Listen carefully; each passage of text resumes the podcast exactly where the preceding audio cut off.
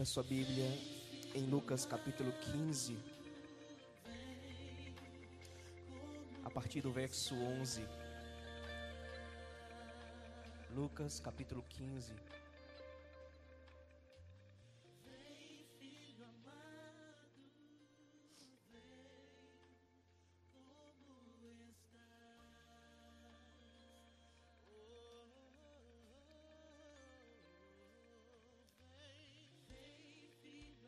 Um homem tinha dois filhos. O mais novo reivindicou de seu pai: Pai, dá-me da parte da herança a qual eu tenho direito. E consentindo o pai, repartiu a sua propriedade entre eles. Não se passou muito tempo e o filho mais novo reuniu tudo o que tinha, partindo para a terra distante, e lá esbanjou todos os seus bens, vivendo de forma irresponsável. Coincidentemente, após haver gasto tudo o que possuía, abateu-se sobre toda aquela grande região uma grande fome e ele começou a passar muita necessidade. Por esse motivo, foi empregar-se com um dos cidadãos daquela região que o mandou para o campo a fim de cuidar dos porcos. Ali chegou a ter vontade de encher o estômago com as vagens de alfarrobeira com as quais os porcos eram alimentados. No entanto, ninguém lhe dava absolutamente nada. Foi quando, caindo em si, falou consigo mesmo: Quantos empregados de meu pai têm comida com fartura, e eu aqui morrendo de fome. Levantar-me-ei, tomarei o caminho de volta para a casa do meu pai. E ao chegar eu confessarei: Pai, eu pequei contra o céu e contra ti. Eu não sou mais digno de ser chamado o teu filho. Trata-me como um dos teus trabalhadores. E logo em seguida levantou-se e saiu na direção do seu pai. Vinha caminhando ele ainda distante, quando seu pai o viu e, pleno de compaixão, correu ao encontro do seu filho, o abraçou e o beijou. Então o filho declarou: Pai, eu pequei contra o céu e contra ti. Não sou mais digno de ser chamado teu filho. Entretanto, o pai ordenou aos seus servos: Trazei depressa a melhor roupa, vestiu, coloquem um anel e lhe ponham uma sandália. Trazei também o um novilho gordo e o preparai. Comamos, façamos uma grande festa e nos alegremos, porquanto este meu filho estava morto e voltou à vida estava perdido e foi encontrado, e começaram a celebrar o seu regresso. Entretanto, o filho mais velho estava no campo. Quando foi se aproximando da casa do pai, ouviu o som da música e das festas. Então chamou uns dos seus servos e indagou-lhe sobre o que estava acontecendo. Este informou: Teu irmão regressou e o teu pai mandou matar um novilho gordo, porque o recebeu de volta, são e salvo.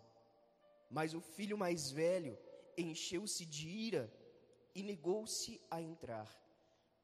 Então o pai saiu e insistiu com ele, porém ele replicou ao pai: Há tantos anos eu tenho trabalhado como um escravo para ti, sem nunca ter desobedecido a uma só ordem tua.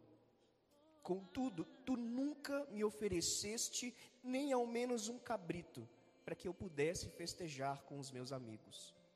No entanto, chegando em casa, esse teu filho, que pôs fora os teus bens com prostitutas, tu ordenastes matar um novilho gordo para ele.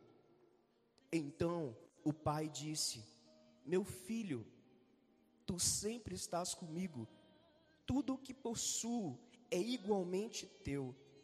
Porém, nós tínhamos que celebrar muito a volta deste teu irmão e nos alegrarmos, porque ele estava morto e reviveu, estava sem esperança e foi salvo.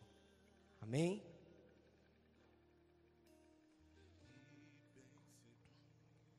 A graça de Deus se revelou salvadora a todos os homens, independente de raça, independente de nacionalidade e independente do tempo. A graça de Deus e o amor de Deus não nos distingue uns dos outros. Não há negros ou brancos, não há grandes ou baixos. Existem seres humanos que são alvo do amor divino. Você é alvo desse amor. Quando o Senhor ministrou essa, essa palavra ao meu coração para trazer à igreja, Ele foi categórico em dizer que hoje seria uma noite de cura para nós. Existem algumas pessoas no nosso meio que se sentem indignas de entrar na presença de Deus.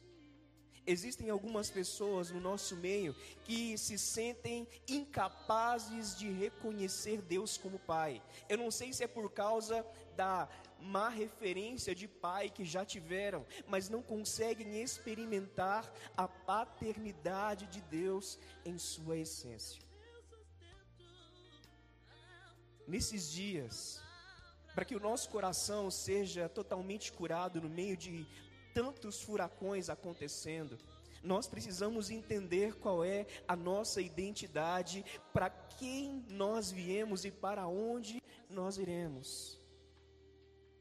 O capítulo 15 de Lucas fala de um Deus amoroso.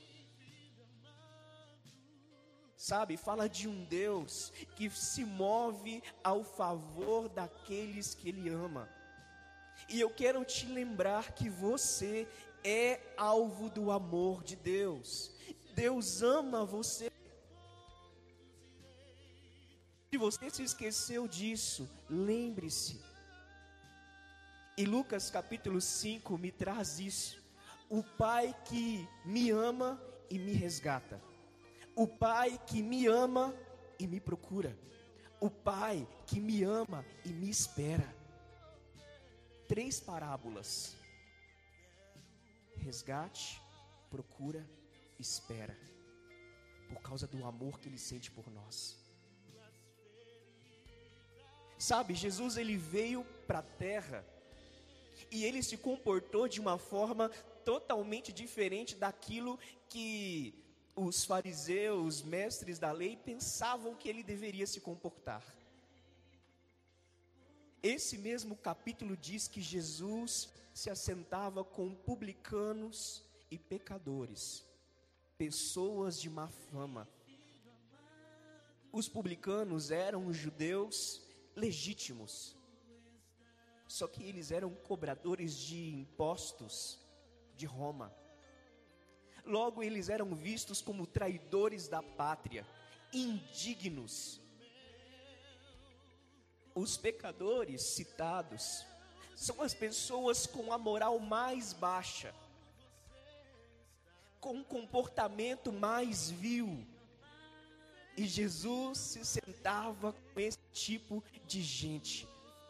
Na versão King James, o escritor diz que o Senhor se sentava com pessoas desqualificadas e repartia pão com elas existe uma procura do céu em ter comunhão com cada um de nós, independente do nosso pecado. Realmente nós somos homens e mulheres pecadores, dignos de ira, porém o céu me mostra que Ele deseja ter um relacionamento comigo. Ele quer que eu seja íntimo de Deus. E Jesus prova isso vindo para cá. Jesus prova isso se assentando com pessoas normais. e amando pessoas normais. O amor de Deus revelado em Cristo Jesus e o amor de Deus de forma gradativa dentro da história do ser humano prova que Deus é um Deus acessível, um Deus generoso, um Deus bondoso que nos envolve a cada momento da nossa história, querendo nos resgatar. O que você passa não diminui o amor de Deus sobre a tua vida. O que você perde não altera o amor de Deus sobre a tua vida. As suas desventuras, enfermidades, não querem dizer nada acerca do amor de Deus sobre você.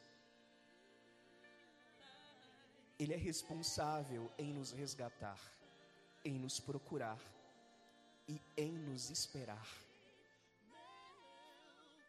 Dentro desta parábola do filho pródigo, é o título que ela leva. Não quero me concentrar nos filhos, né? Nós temos o filho mais novo que pediu que o pai repartisse a herança, o pai ainda estando vivo. E o filho mais velho que ficou na casa do pai. Mas o que é necessário é vermos quão generoso é o coração do Pai para com você, revelado nas Escrituras. Quando o filho mais novo pede para o pai a sua parte da herança, nós percebemos aqui que Jesus estava contando uma parábola para que dois grupos de pessoas entendessem. O primeiro grupo de pessoas eram os publicanos e pecadores, na pessoa do filho mais novo. O pai, simbolizando Deus, e o filho mais velho, simbolizando os fariseus e mestres da lei. Mostrando que todos pertencem à mesma família. Deus não me ama de forma diferente de como Ele ama você. Deus não ama mais um do que outro. O preço foi o mesmo. A vontade foi a mesma, que fez com que Jesus saísse dos céus para nos resgatar. O filho mais novo então pede: Pai, eu quero a minha parte da herança. Revelando aqui egoísmo. Um filho que foi criado dentro da casa do pai que aproveitou e usufruiu de todos os benefícios do Pai, mas que agora pede aquilo que lhe cabe. Porque isso é um problema, principalmente é, é, na história judaica, no histórico dos judeus. Quando você faz isso, você está ofendendo muito seu pai, você está ofendendo muito a sua família. E lembrem-se que os judeus prezavam muito pelos dez mandamentos. Essa, esse pedido foi uma desonra para o pai. Em outras palavras, o filho estava dizendo: Pai, o Senhor demora a morrer, eu quero a minha parte. Pai, eu não suporto mais ficar na tua casa, eu quero viver a minha vida. Eu quero ter o controle e as rédeas da minha vida. Existem alguns filhos de Deus que se sentem presos, que se sentem amordaçados na casa do Pai. Está errado isso. Filho não pode se sentir assim. Esse filho da história estava se sentindo assim.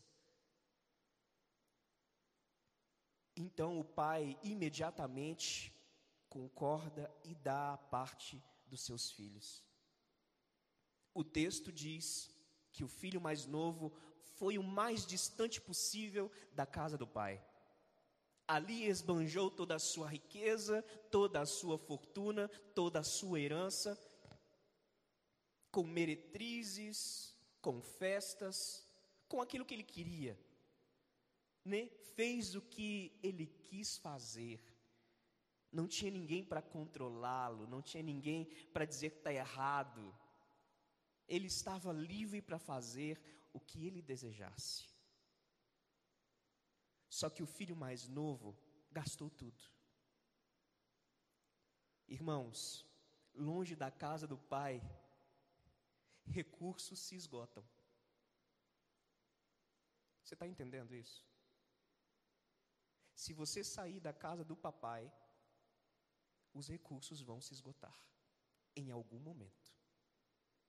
Porque a fonte de toda a riqueza, a fonte de toda a abundância é na casa do pai.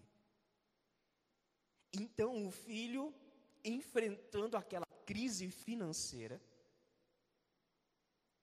e abateu-se uma fome tremenda naquela região, decidiu trabalhar para alguém ali.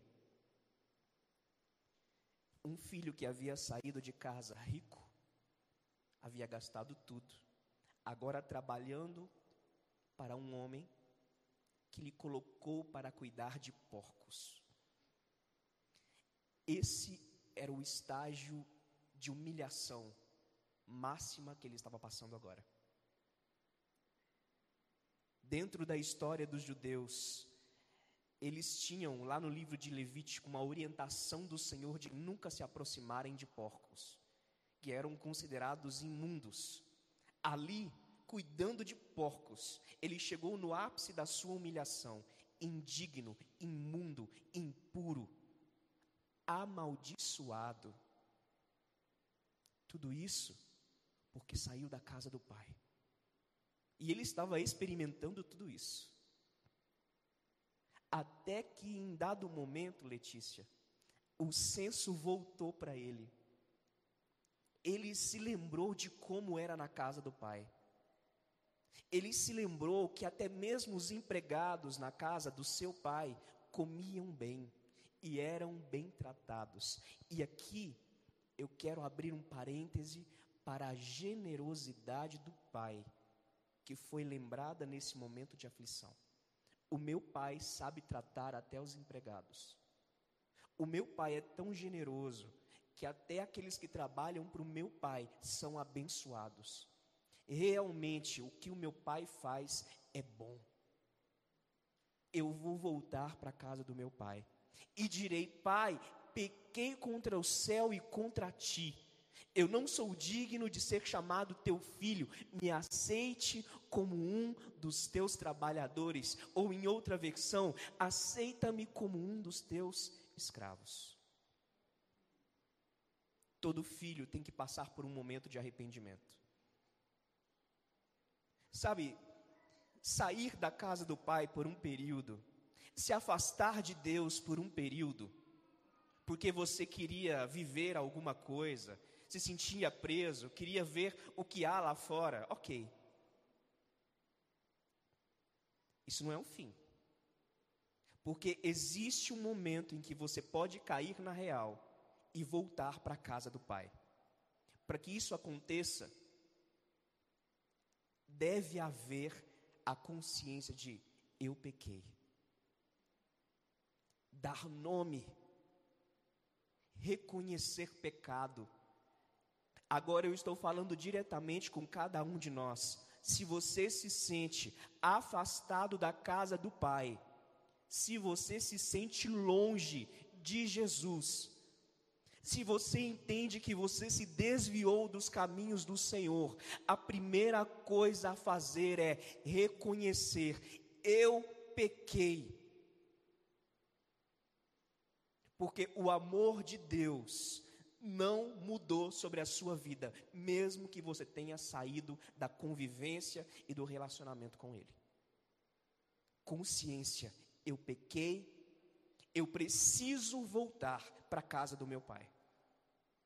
E no texto nós vemos que ele ensaiou muito bem o que ele deveria dizer. O texto ainda diz que quando ele estava chegando na casa do pai, o pai estava à sua espera pai vigilante. Além de generoso, pai vigilante.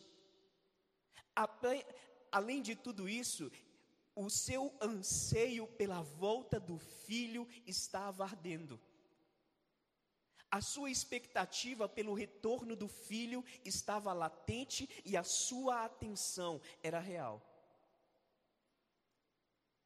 É certo que Deus está atento a cada um de nós. É certo que Deus espera por cada um de nós.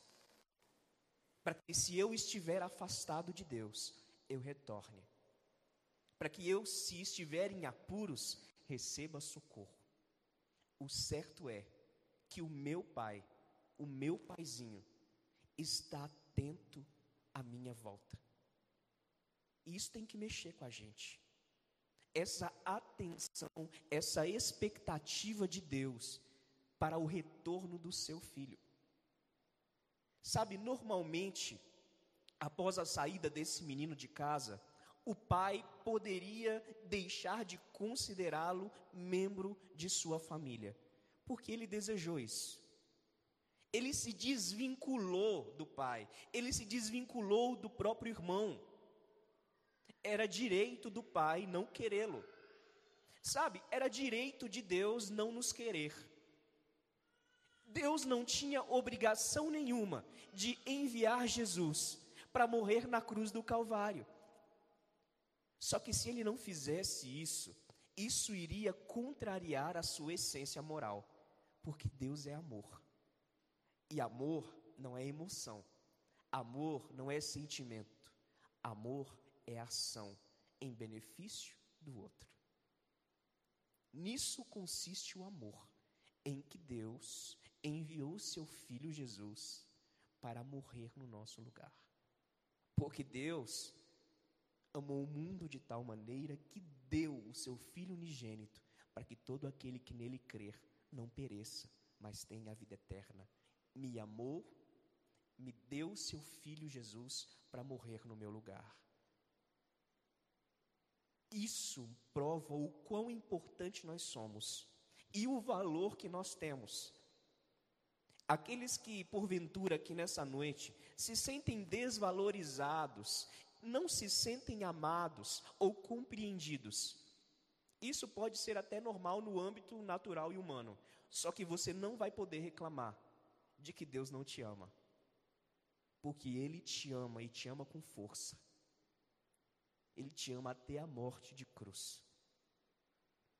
E na chegada daquele menino, segundo o texto, ele de prontidão chegando ao pai, segundo o texto, o pai não espera o filho chegar, mas o pai sai correndo ao encontro do seu filho.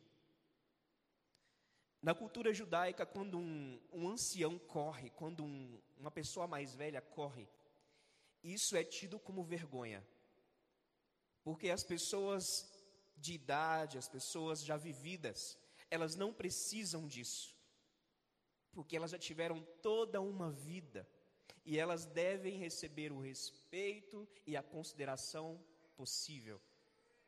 E ele saiu para correr, é, não se importando com o que falariam sobre ele. Né? Poxa, olha como esse pai está desesperado pelo filho, e é exatamente isso. Deus correndo para te abraçar, Deus correndo para te agarrar nos braços. Quando o filho começa dizendo: Pai, eu pequei contra ti, contra o céu, eu não mereço ser chamado teu filho. Ele não terminou o que ele havia ensaiado. A parte que faltou era: trata-me como um dos teus empregados. Deus nunca vai querer que filhos sejam tratados como empregados. Ele vai aceitar o seu pedido de perdão ele vai aceitar a sua consciência dos seus pecados, mas nunca vai querer te escravizar na casa dele, porque ele te libertou do império das trevas, te libertou do controle do pecado, e isso tem que estar firme no nosso coração.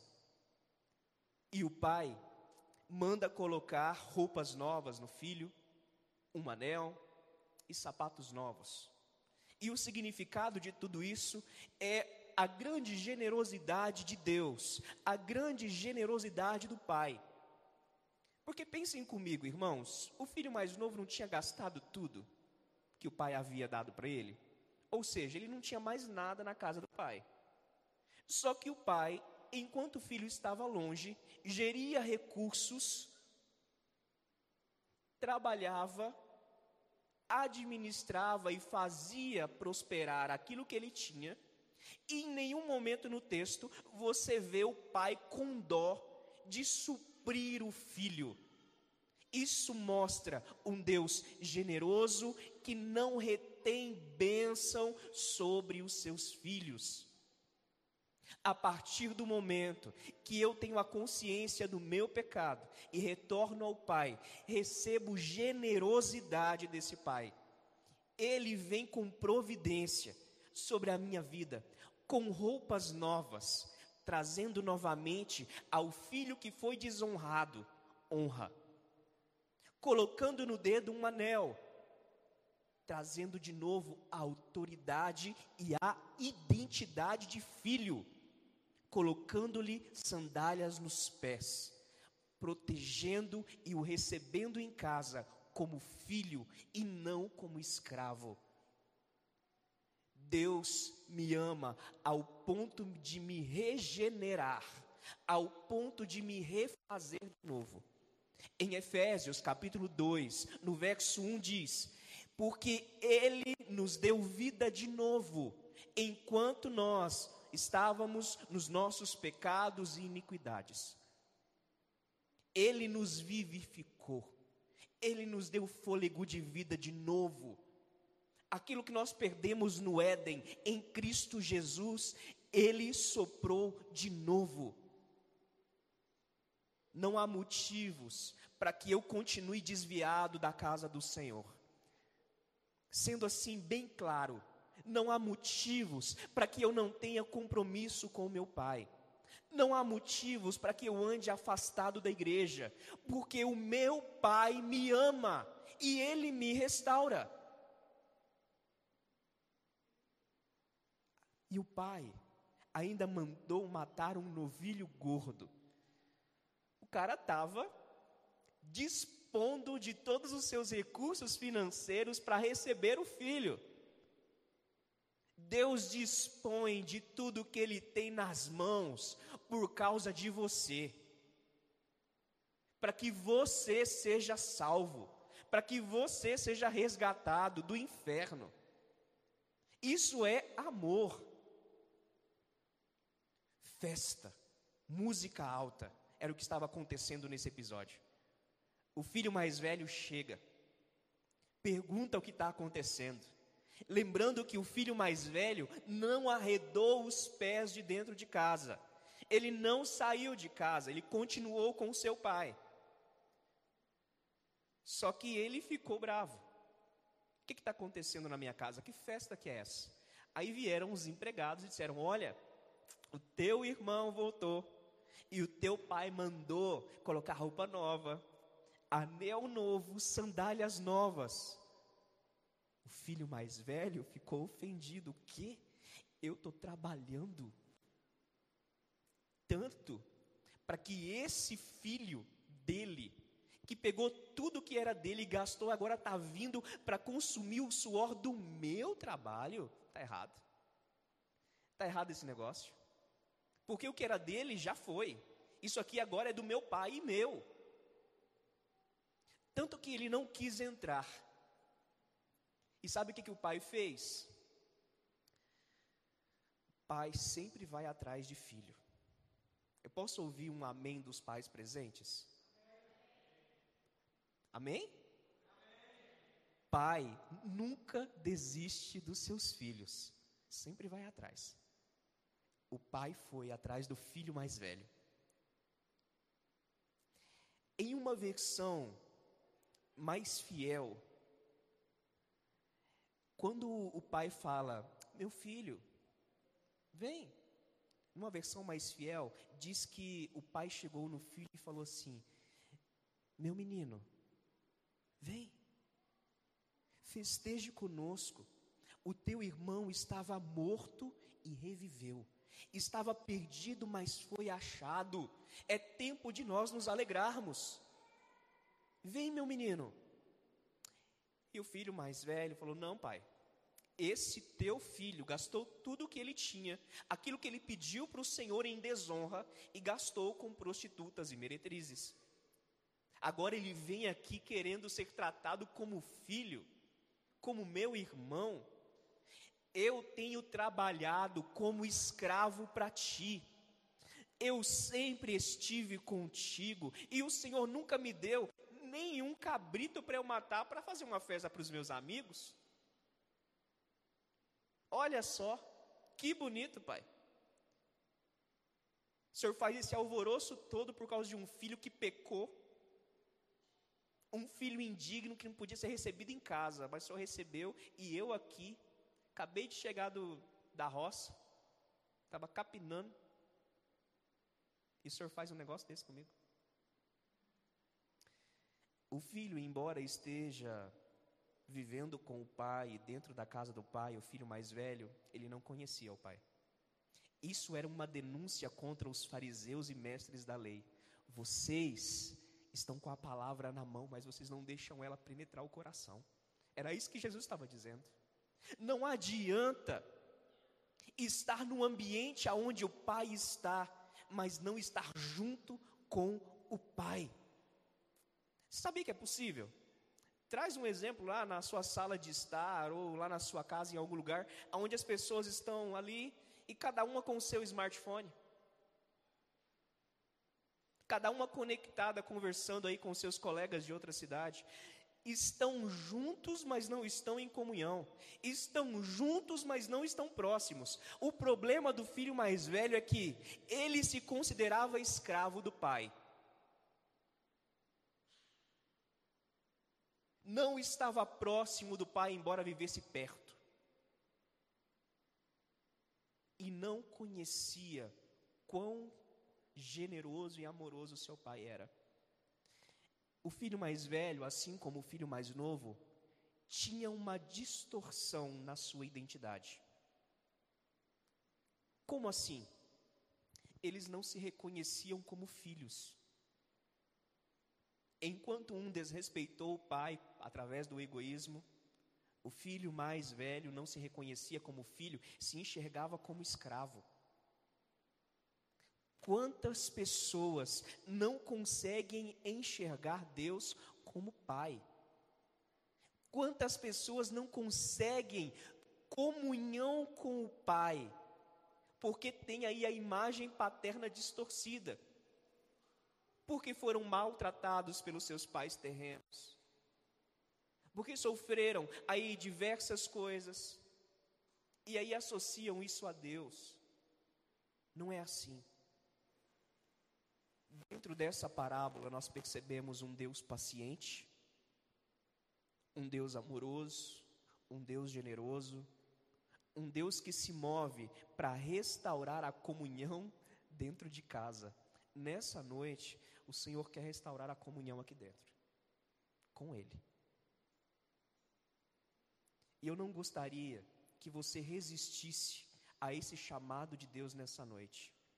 Se você precisa voltar para a casa do Pai, ter o seu relacionamento restaurado com Deus, o momento é agora. Não perca o seu tempo. Feche os teus olhos aí onde você está. Comece a orar ao Senhor.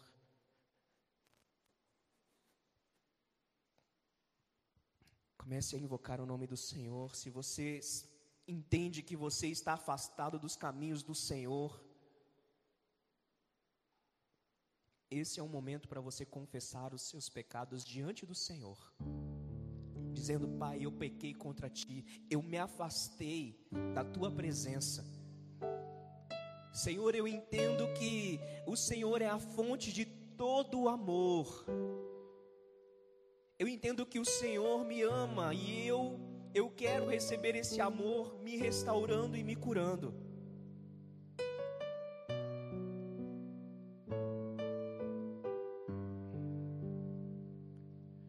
Volte para a presença do Senhor nesta noite. Lembre-se do grande benefício que o Pai te concedeu em nos amar, mesmo sendo nós ainda pecadores. e mais de fazer com que Jesus vertesse o seu sangue na cruz. Mas se você se enquadra no outro grupo de pessoas, de que mesmo dentro da igreja não consegue conhecer o coração de Deus, não consegue experimentar essa paternidade de Deus, Ele está acessível a você. Comece a orar ao Senhor, Senhor, eu quero te conhecer, eu quero conhecer o teu amor por mim. Eu quero que esse amor abale o meu coração. Eu quero que esse amor abale as minhas emoções de tal forma que eu completamente esteja para ti, Senhor. Cura-me, Senhor, das minhas feridas. Cura-me, Senhor, dos meus pecados. Senhor, aquilo que me atrapalha de enxergar o Senhor como o Deus de amor, o Deus que me restaura, o Deus que me nesta noite, Senhor, isso passe, isso passe. Eu quero te fazer um convite. Você que entende que você precisa retornar à casa do Senhor, retornar à comunhão com Deus. Eu não estou falando simplesmente de voltar a frequentar o templo, frequentar a igreja. Eu estou falando de você voltar a se ver como filho e filha de Deus, a ter um relacionamento com Deus. Se você deseja isso, eu quero te convidar a sair do seu lugar e vir aqui à frente dizendo: Eu quero voltar ao meu lugar de direito como filho, como filha de Deus. Me arrependo de ter me afastado dos caminhos do Senhor. E nesta noite eu retorno à casa do Pai. Se você deseja esse momento de reconciliação, saia do seu lugar. Não há motivo para que você se sinta constrangido, porque nós estamos na casa do Pai.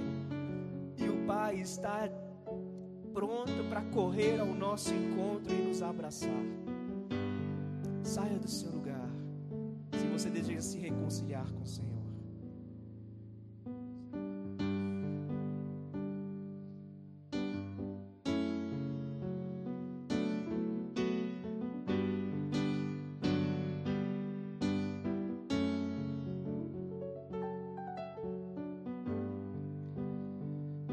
Se você entende que você tem que ter um relacionamento mais profundo com Deus, conhecer mais esse Deus, mais do que você tem conhecido, né?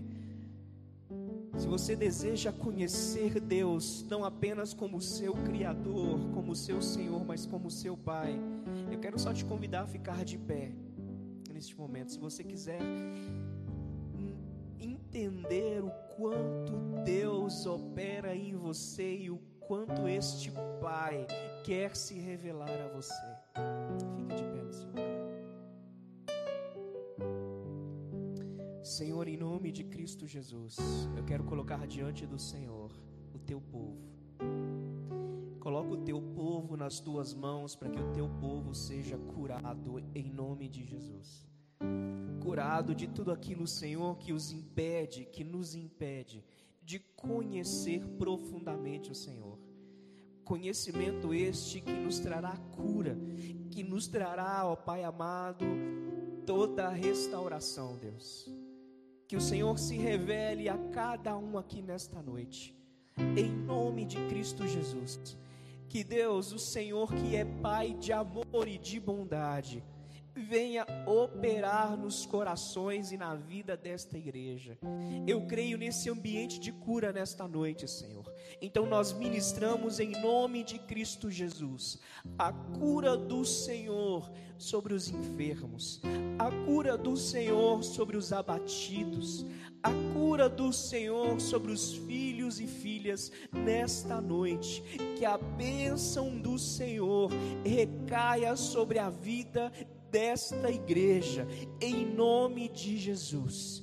E que o amor de Deus, o nosso Pai, que a graça do nosso Senhor Jesus Cristo e as consolações do Espírito Santo estejam sempre conosco, em nome de Jesus. Amém. A igreja diz amém. Glória a Deus. Não se esqueça, você é muito amado.